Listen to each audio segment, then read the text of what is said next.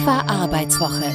Der Überblick zur Arbeitswelt in Zeiten von Corona aus dem Bundesministerium für Arbeit und Soziales. Präsentiert von der Initiative Neue Qualität der Arbeit. Es gibt in Zeiten von Corona so viele Fragen, die unsere Arbeitswelt betreffen. Corona ist eine besondere Situation, die wir alle zum ersten Mal erleben und sie verändert unsere Arbeit in jeder Hinsicht in rasender Geschwindigkeit, was ja auch bedeutet, jede Woche neue Maßnahmen und Gesetze aus dem Bundesministerium für Arbeit und Soziales.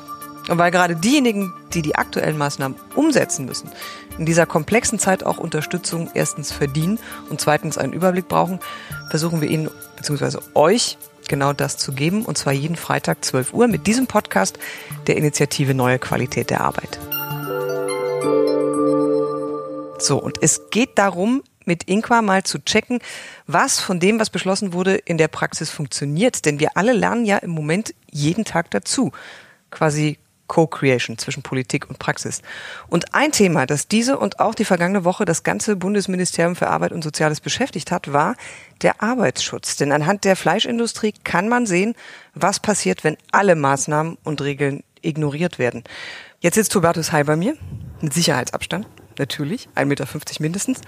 Unser Bundesminister für Arbeit und Soziales, Herr Heil, erstmal herzlich willkommen. Schönen guten Tag, grüß Sie.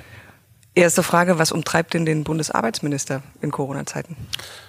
Also es sind vor allen Dingen drei große Flaggschiffe, die wir versuchen zu bewegen. Das eine ist das Thema Sicherung von Arbeitsplätzen. Corona äh, ist nicht nur eine gesundheitliche Herausforderung, eine Pandemie, sondern ist die größte wirtschaftliche und soziale Herausforderung unserer Generation. Und da versuchen wir mit dem Instrument vor allen Dingen der Kurzarbeit mitzuhelfen, Arbeit zu finanzieren statt Arbeitslosigkeit.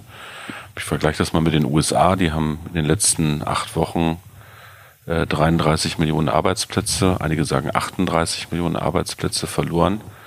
In Deutschland sichern wir mit der Kurzarbeit Millionen von Arbeitsplätzen. Das ist unsere stärkste Brücke über ein sehr tiefes wirtschaftliches Tal. Das zweite Thema ist Arbeitsschutz. Da reden wir, glaube ich, gleich noch ein bisschen intensiver drüber. Also wie kann man unter den Bedingungen der Pandemie dafür sorgen, dass der Arbeitsplatz nicht zum Infektionsherd wird? Und das Dritte ist, ähm, dafür zu sorgen, dass die sozialen Folgen auch äh, abgedämpft werden. Also vor allen Dingen mit Blick auf Familien, die es jetzt besonders mhm. schwer haben. Das sind drei große Themen. Und ich kann sagen, äh, das Ministerium arbeitet da mit Hochdruck dran. Ich bin sehr stolz auf das Team, das das umsetzt. Übrigens auch auf die Mitarbeiterinnen und Mitarbeitern, die in der Fläche das tun, bei der Bundesagentur für Arbeit beispielsweise. Also, was mich persönlich umgetrieben hat in der letzten Woche, das war diese Geschichte mit der Fleischindustrie. Jetzt kennt man die Zustände dort ehrlich gesagt schon länger. Das ist ja keine Überraschung, was da passiert ist. Braucht es tatsächlich erst Corona, damit sich irgendwas ändert? Nee, Corona ist wie so ein Brennglas. Wir sehen im Guten wie im Schlechten Dinge, die vorher im Land richtig gut waren. Zum Beispiel, dass wir einen starken Sozialstaat haben, dass wir so ein Instrument wie Kurzarbeit haben, um das uns andere beneiden. Und wir sehen Dinge, die vor Corona auch schon nicht in Ordnung waren. Und in der Fleischindustrie gab es ja verschiedene Anläufe, auch die Verhältnisse zu ändern. 2017 gab es ein sehr scharfes Gesetz äh, für die Arbeitsbedingungen der Fleischbranche ähm, von meiner Amtsvorgängerin Andrea Nahles damals durchgesetzt. Wir haben aber immer wieder erlebt, dass äh, wenn man versucht hatte, die Dinge in den Griff zu bekommen, entweder im Gesetzgebungsverfahren Interessenvertreter angetreten sind, man mhm. kann auch Lobbyisten sagen, um Regeln zu entschärfen. Oder wenn scharfe Regeln erlassen wurden, man sehr findige Konstruktionen gefunden hat, äh, um Löhne zu drücken, um Arbeitsverhältnisse, Arbeitsschutz mhm. auch zu intervenieren. Und das ist nicht in Ordnung. Das geht auf die Knochen vor allen Dingen von vielen Menschen aus Mittel- und Osteuropa, die da arbeiten. Und jetzt in das war wie gesagt vorher schon eine ja, Schweinerei will ich nicht sagen, aber äh, passt aber ganz gut. Ja, passt in diesem Fall. Äh, das war vorher schon in vielen Bereichen Lohndrückerei und Ausbeutung. Und jetzt in der Corona-Pandemie ist es ein erhebliches gesundheitliches Risiko für die Beschäftigten. Aber wir sehen das am Beispiel auch in Coesfeld, ähm, auch für den ganzen Landkreis, der dann in Geiselhaft genommen wird, wenn Menschen sich nicht an Regeln halten. Nee, stimmt. Schweinerei ist eigentlich nicht richtig, weil äh, eigentlich muss man ja den Schweinen zugestehen, dass sie offensichtlich. Na gut, egal, das ist eine andere Geschichte. Das neue Gesetz äh, sieht ja ein Verbot von Werkverträgen vor. Das ist, ich sag mal, eine ziemlich harte Maßnahme. Und es gibt auch schon einige in der Branche, die sagen, ähm, das geht eigentlich nicht. Wenn man bei uns Werkverträge verbietet und bei anderen nicht. Warum war das notwendig? Das ist erstmal ein ganzes Bündel von Maßnahmen. Ähm, dazu gehört vor allen Dingen, dass wir die Kontrollen verschärfen, auch was bestehende Regeln mhm. betrifft. Denn unsere Erfahrung gerade in diesem Bereich ist, die schärfsten Regeln nützen nichts, wenn nicht nachgeguckt wird. Und das ist die Verantwortung der Länder. Wir werden die Prüfquoten im Arbeitsschutz hochfahren, dass nachgeschaut wird, gerade in diesem Bereich, auch verbindlich. Das zweite ist, wir müssen tatsächlich an auch eine Wurzel des Übels ran. Und das sind diese Konstruktionen von Sub, Sub, Sub, Sub, Subunternehmertum. Also von sogenannten Werksverträgen. Dazu muss man sagen, Werksverträge sind im Wirtschaftsleben eigentlich was total Normales. Also wenn ich als Unternehmer beispielsweise mir einen Handwerker bestelle, der in meinem Unternehmen eine Sicherheitsanlage installiert. Das ist ein vernünftiger und richtiger Werkvertrag. Aber hier haben wir mit Verhältnissen zu tun in den Fleischfabriken, dass bis zu 80 Prozent der Beschäftigten, die da arbeiten, gar nicht mehr angestellt sind, mhm. sondern mit den ich sag mal, merkwürdigsten Konstruktionen als Sub-Sub-Subunternehmer angestellt werden. Also es ist ein System im Grunde genommen. Das ist ein System mit erheblicher Energie und das hat Folgen. Nicht nur für die, den sozialen Schutz der Beschäftigten und auch für ihre Löhne, sondern auch für den Arbeits- und Gesundheitsschutz. Weil in diesen Ketten bis hin in die Frage, in welchen Unterkünften Menschen da eingefercht werden, hm. kann man dann irgendwann, wenn die Verantwortlichkeiten so verschachtelt sind über die Subunternehmerkonstruktionen, nicht mehr wirklich tatsächlich kontrollieren. Und deshalb haben wir gesagt, für diese spezielle Branche, wo es besonders um Gesundheits- und Arbeitsschutz geht, werden wir im Kernbereich der Fleischindustrie Werkverträge nicht mehr zulassen. So, und dann letzte Frage, weil Sie die Kontrollen gerade angesprochen haben zu diesem Thema und dann steigen wir in den Arbeitsschutz ein, ganz allgemein. Ähm, mit welchem Personal wollen Sie denn die kontrollieren? Also die Gewerkschaft Nahrung, Genuss, Gaststätten, die NGG hat schon gesagt, also die gerade auf Landesebene Kontrollen sind in den letzten Jahren zurückgefahren worden und damit auch das Personal. Absolut. Viele Länder haben vor Corona Arbeitsschutz für so ein lästiges Übel gehalten. Und deshalb sind die Arbeitsschutzbehörden der Länder in vielen Bereichen kaputt gespart worden, in vielen Bundesländern, nicht in allen. Äh, wir haben jetzt mit den Arbeitsministern der Länder vereinbart, das kommt auch ins Gesetz, dass es einen verbindlichen Pfad gibt, dass die ihr Personal hochfahren und dass wir jetzt besonders in risikogeneigten Bereichen äh, ad hoc die Kontrollen auch verstärken. Und das machen wir gemeinsam mit den Arbeitsschutzbehörden der Länder. Die müssen Personal hochfahren. Wir können als Bund unterstützen, äh, auch mit der Schwarzarbeitskontrolle des Zolls. Da wird es konzertierte Aktionen in diesen Risikobereichen auch geben. Nochmal nicht, weil wir Kontrollettis äh, sind und weil wir Kontrollfreaks sind, sondern weil wir die Erfahrung gemacht haben, dass es bestimmte Branchen gibt und die fleischverarbeitende Industrie oder das, die Fleischfabriken sind ein solcher Bereich, in dem kontrolliert werden muss, um Gesundheit der Beschäftigten und wie gesagt der gesamten Bevölkerung zu schützen. So, dann weiten wir das Ganze mal so ein bisschen beim Stichwort Kontrollen. Ich, kleines Geständnis, ich stalke Sie, also bei Instagram zumindest. Also Sie kontrollieren mich? Genau, das okay. mache ich. Sie waren in einem Fischrestaurant in Berlin, das habe ich genau gesehen. Ähm, war das auch so ein Kontrollgang von Ihnen wiederum? Oder? Nein, es geht beim Arbeitsschutz nicht immer um Kontrolle, das will ich auch sagen, sondern in diesen Zeiten vor allen Dingen um gute Beispiele. Mein, meine feste Überzeugung ist, dass im Wirtschaftsleben wie im Leben auch und in der Schule und in der Kita die Menschen in der Regel von besseren Beispielen mehr lernen als von abstoßenden. Deshalb habe ich sehr gezielt mir ein paar Betriebe angeguckt, die jetzt unter Corona-Bedingungen Arbeitsschutz und Gesundheitsschutz und Hygienemaßnahmen ergriffen haben. Und dieser wunderbare Fischladen hier in Berlin, keine Schleichwerbung, aber es ist in der Kantstraße und heißt, glaube ich, Fancy Fish oder so ähnlich. Mhm. Ähm, die haben sozusagen, als der Lockdown jetzt gelockert wurde für Restaurants, wie ich finde, sehr vorbildlich ähm, Regeln aufgestellt und eingehalten. Und das ist sowieso meine Erfahrung, dass die meisten Unternehmen, die meisten Selbstständigen sich unter diesen verdammt schwierigen Bedingungen redlich bemühen, alles zu tun, damit wir nicht von einer zweiten pandemischen Welle erfasst werden, was nicht nur die Gesundheit und das Leben von Menschen gefährden würde, mhm. sondern was wirtschaftlich auch einen Rückschlag bedeuten würde. Wie haben die das konkret gemacht? Weil man braucht ja so ein bisschen auch eine Handhabe. Also wie gehe ich vor? Ich mhm. höre von vielen, es funktioniert irgendwie nicht so richtig in der Praxis. Sie hören offensichtlich anderes. Also sie haben sich erstmal Rat geholt und mhm. da gibt es eine Fülle von Möglichkeiten. Es gibt zum Beispiel die Berufsgenossenschaften die äh, für die Arbeitsschutzregeln, die wir auf Bundesebene aufgestellt haben, das sind eher so einfache Regeln, die jeder sich vorstellen kann, wo immer es geht, 1,50 Abstand halten, natürlich Hände waschen, wo äh, Abstände nicht eingehalten werden, auch Mund-Nasenschutz, also diese ganz normalen Regeln, die grundlegend für alle gelten, die muss man natürlich für die spezifische betriebliche Wirklichkeit einzelner Branchen adaptieren und umsetzen. Was heißt das für eine Fabrikhalle? Was heißt das für ein Restaurant?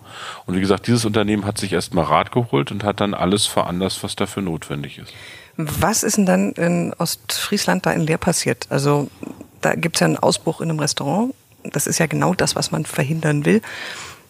Haben die dort die Regeln nicht eingehalten oder weiß man es einfach nicht so genau, ob die Regeln tatsächlich was nutzen? Ich kann nur das wiedergeben, was ich aus den Medien darüber mhm. weiß. Danach hat offensichtlich der Mensch, der das Restaurant betreibt, bevor er es geöffnet hat, einfach mal Freunde und Geschäftspartner eingeladen, um das sozusagen zu feiern. Und da ist wahrscheinlich alles schiefgelaufen, was schief, nicht schieflaufen darf. Der war selbst offensichtlich Corona infiziert und das hat zu einer Masseninfektion geführt. Also offensichtlich hat man da sich nicht an Abstände gehalten. Man hat, was in normalen Zeiten auch mal schön ist, ordentlich gepichelt und gefeiert und sich dadurch äh, infiziert. Ein bisschen wie das damals in Ischgl offensichtlich mhm. gewesen ist. Das zeigt, die Gefahr ist noch nicht gebannt. Die guten Zahlen, die wir immer lesen und die Freude, dass wir in Deutschland besser durchgekommen sind, als äh, in anderen Ländern, die es ja ganz furchtbar hatten, Norditalien, die Bilder sind ja noch nicht so lange her, müssen uns wachsam äh, sein lassen. Das heißt, äh, wo immer es geht, die Regeln, die aufgestellt sind, zu beachten, um das Infektionsrisiko so gering wie möglich zu halten. Dann haben wir zum Beispiel diese 1,50 Abstand. Nehmen wir mal an, es gibt so eine Verkaufsfläche von 20 Quadratmetern. Das ist ja jetzt wirklich nicht viel. Meine Friseurin wäre so ein Beispiel, ist ein ganz kleiner Laden. Wenn da aber zwei Kräfte arbeiten, mhm. ähm, dann kann eigentlich kein Kunde mehr rein. Es ist nicht immer alles räumlich perfekt und deshalb sind diese Regeln auch insofern flexibel zu handhaben, dass da, wo man keinen Abstand halten kann, zum Beispiel Mund-Nasenschutz ein geeignetes Instrument ist. Also es ist im Leben so, dass man nicht immer automatisch äh, anderthalb Meter Abstand halten kann, sondern es heißt womöglich anderthalb Meter Abstand zu halten. Aber es gibt ja noch eine Fülle von anderen Dingen. Ich war auch in Berlin nicht nur in diesem Restaurant, sondern äh, beim Friseur. Erstmal nicht zum Haare schneiden, das war einfach bevor es losging, sondern um mir da auch mal anzugucken, das war hier in Berlin Mitte, wie eine Friseurin das in ihrem Laden umsetzt. Die hatte echt schwierige Zeiten hinter sich, die hat die ganzen Mitarbeiter wie viele in Kurzarbeit geschickt, hat niemanden entlassen und war dann richtig froh, dass es wieder losging. Und die haben mit viel Akribie alles Mögliche gemacht. Also die haben sich Visiere besorgt, äh, also nicht immer mhm. nur Mundschutz, sondern so ein Visier ähm, um, um die Beschäftigten, die Kunden zu schützen. Die haben gesagt, okay, jetzt gibt's halt mal keinen Cappuccino, wie es den sonst immer gibt für die Kunden und Kunden. Man hat Wasser hingestellt, was die Leute sich selbst einschenken können. Mhm. Man hat auch Abstände zwischen Sitzen, Friseursitzen äh, organisiert. Man ist über Terminvorbestellung mhm. reingegangen, weil am Anfang natürlich, nachdem alle sich die Haare so lange haben sprießen lassen, die Nachfrage riesig groß war aber die haben das einigermaßen gesteuert, sodass der Laden nicht rammelvoll war im Sinne des Gesundheitsschutzes. Also die haben wirklich alles richtig gemacht. Es ist nicht so, dass wir im Bundesarbeitsministerium für jeden einzelnen Laden oder für jede mhm. einzelne Branche detaillierte Regeln aufstellen, sondern wir haben Grundregeln aufgestellt und ähm, die Innungen oder Berufsgenossenschaften beraten die. Und auch in diesem Fall war das so, dass ähm, die Frau, die diesen Friseurladen betreibt, sich bei ihrer Handwerksinnung informiert hat mhm. und da auch Informationen gefunden hat. Und wie gesagt, wir haben die Berufsgenossenschaften und die deutsche gesetzliche Unfallversicherung in Deutschland, die wirklich total gut und serviceorientiert Rat geben, wie man die Dinge dann auch im Praktischen umsetzen kann in der jeweiligen Branche. Also meine Friseurin hat auch ganz viel von den Geschichten, die Sie angesprochen haben, umgesetzt. Also Termine vergeben, die Leute nur einzeln rein, damit da irgendwie kein Stau steht. Und trotzdem hat sie mir eine riesige Meckerliste mitgegeben. Also da ist zum Beispiel äh, der Punkt, sie muss Handschuhe tragen beim Haare schneiden, obwohl sie den Leuten vorher die Haare gewaschen hat. Sie darf keine Zeitung auslegen. In Arztpraxen soll das aber immer noch gehen. Und in den Restaurants wird Kaffee serviert, sie darf es nicht. Die sucht, ehrlich gesagt, zumindest bei einigen Maßnahmen immer noch den Sinn und bezweifelt beziehungsweise, dass die tatsächlich welche haben. Ja, die meisten haben schon einen Sinn. Ich will aber nicht behaupten, dass sozusagen alles perfekt oder widerspruchsfrei ist. Äh, es gibt ja keine Blaupause für so eine Krise, das muss man ganz offen sagen. Deshalb tasten wir uns auch ein bisschen Stück für Stück ran und äh, die Konzepte, die da aufgestellt werden, ähm, gelten erstmal für eine Zeit lang und da muss man gucken, äh, welche Dinge sich davon bewährt haben. Aber das zum Beispiel, um es praktisch zu machen, die Kunden und Kundinnen die Haare gewaschen bekommen, bevor geschnitten wird, dass es keinen Trockenschnitt im Moment gibt, ist notwendig. Das ist das, was uns die Expertinnen und Experten äh, gesagt haben aus Hygienegründen. Also, ähm, ich kann den Unmut und diese Klagen über erschwerte Bedingungen gut verstehen. Aber ich werbe ein bisschen um Verständnis dafür, dass wir lieber vorsichtiger sind als ähm, zu leichtsinnig, weil wir, wie gesagt, Rückschläge auch erlebt haben in bestimmten Bereichen. Ich habe vor kurzem mit einer Ökonomin gesprochen, die interessanterweise in Singapur war. Da hatte man das Gefühl, man hat die Pandemie im Griff ähm, und hat dann auch Regeln wieder gelockert. Und dann hat man Bauarbeiter reingeholt aus anderen äh, fernöstlichen Staaten und die in Unterkünften eingefercht. Mit dem Ergebnis, dass die äh, zweite Welle kam. Also, ich nenne dieses große Beispiel ähm, dafür, dass wir Verständnis haben müssen, dass bestimmte Regeln ähm, Stück für Stück äh, gelockert werden können. Wir werden uns regelmäßig auch angucken, wie die Regeln im Einzelnen sind. Ähm, das ist für viele Beschäftigte und für viele Unternehmen nicht leicht umzusetzen, aber in dieser Zeit, glaube ich, muss man das meiste versuchen hinzukriegen. Das BMAS macht quasi Regeln oder ich sag mal ähm, Empfehlungen und die Länder müssen es umsetzen oder die Länder setzen es um, weil wir haben ja schon mal gesprochen, es ist Ländersache. Und natürlich frage auch ich mich, müsste es nicht gerade in so einer Geschichte, ich sag mal, einheitliche Regeln geben, gerade beim Arbeitsschutz? Also das ist ja. Das ist auch deshalb nicht ganz richtig. Die mhm. Regeln sind einheitlich für den Arbeitsschutz. Das sind Arbeitsschutzgesetze auch auf Bundesebene. Mhm. Die Kontrollen liegen bei den Ländern. Okay. Ähm, aber die Umsetzung, wie gesagt, ist in der Regel nicht sozusagen eine von Strafe und Schimpfe. Mhm. Im Notfall, wenn ganz grob gegen Regeln verstoßen werden, können auch Bußgelder verhängt werden, auch ganz saftig. Und das kann auch mal eine Gesundheitsbehörde im Zweifelsfall einen Laden dicht machen. Aber das steht nicht im Vordergrund, weil die meisten sich hoch vernünftig verhalten und sich Mühe geben. Geht es eher darum, praktische Beispiele zu machen.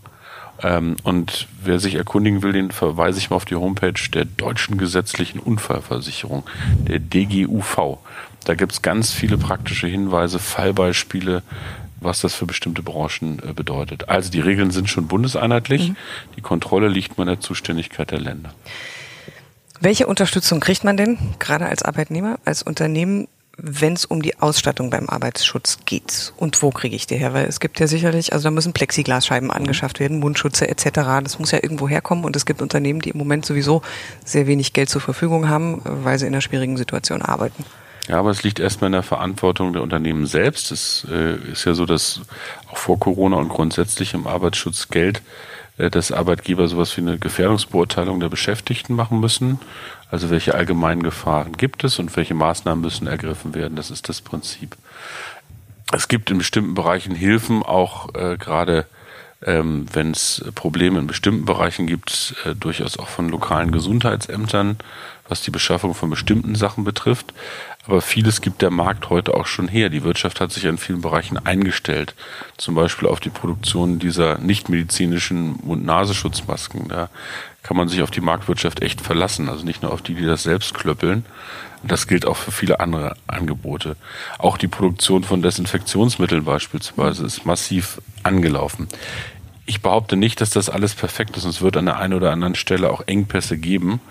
Aber wir werden da nicht staatlicherseits alles organisieren können, sondern da sind wir auf die Eigeninitiative von Unternehmen auch angewiesen. Aber wer Rat braucht, nochmal, mhm. einfach mal die Berufsgenossenschaft anrufen, die wissen das meistens.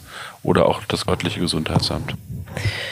Okay, die Initiative Neue Qualität der Arbeit, INQUA, hat auf der Webseite inqua.de sehr gute Checklisten, wie man das, was beim Arbeitsschutz jetzt wichtig ist, im eigenen Unternehmen auch nochmal umsetzen kann. Also das vielleicht als Abschluss hier und dort findet ihr, beziehungsweise finden Sie dann auch nochmal alles, was wichtig ist im Zusammenhang mit Arbeitsschutz und mit Corona. Hm, letzte Frage. Sie waren ja auch in Quarantäne, da haben Sie das Kurzarbeitergesetz unterschrieben. Darf man das im Homeoffice? Na klar. Ich will nochmal betonen. Kommt, kommt da dieses Recht auf Homeoffice die Idee her? Nee, die Diskussion ist schon ein bisschen länger. Ähm, also viele erleben Homeoffice gerade nicht als eine besonders vergnügliche Veranstaltung, vor allen Dingen wenn Homeschooling äh, auch noch dazu kommt. Das habe ich auch alles zu Hause erlebt. Auf der anderen Seite müssen wir mal grundsätzlich äh, auch ein paar Lehren ziehen, was geht an diesem Punkt. Und ich möchte, dass wir nach all diesen Verboten und Geboten mal über Selbstbestimmung mehr reden. Also, das werden wir auch noch tun, das ist jetzt nicht tagesaktuell. Gut, also Vorschlag, mm, ich gehe jetzt auch wieder ans Homeoffice, teste das nochmal so ein bisschen und dann sitzen wir in der kommenden Woche wieder hier, allerdings mit Björn Böhming, mit dem Staatssekretär. Mhm. Frage noch an Sie, was steht denn in der kommenden Woche an? Also nachdem wir jetzt Brücken gebaut haben am Arbeitsmarkt, vor allen Dingen wie gesagt mit Kurzarbeit, ähm, geht es jetzt darum, die Wirtschaft wieder anzukurbeln. Wir sind in Vorbereitung für das Konjunkturpaket. Die Frage, was wir für Investitionen und für Kaufkraft tun können, um dafür zu sorgen, dass die Wirtschaft ähm, jetzt nach den Lockerungen auch wieder in Gang kommt. Denn das ist natürlich das, was wir alle wollen, dass wir wirtschaftlich wieder loslegen können, dass wir was produzieren, was herstellen, dass Dienstleistungen wieder möglich sind, dass Menschen Arbeit und Auskommen haben. Also das ist das, was uns nächste Woche vor allen Dingen vor der Brust ist. Hubert Ossheil, unser Bundesarbeitsminister. Vielen, vielen Dank für die Zeit. Und nächste Woche dann mit dem Staatssekretär im BMIS, Björn Böning, hier im Inqua-Podcast in Zeiten von Corona. Dann diskutieren wir ausführlich, was ein Recht auf Homeoffice eigentlich bedeuten würde.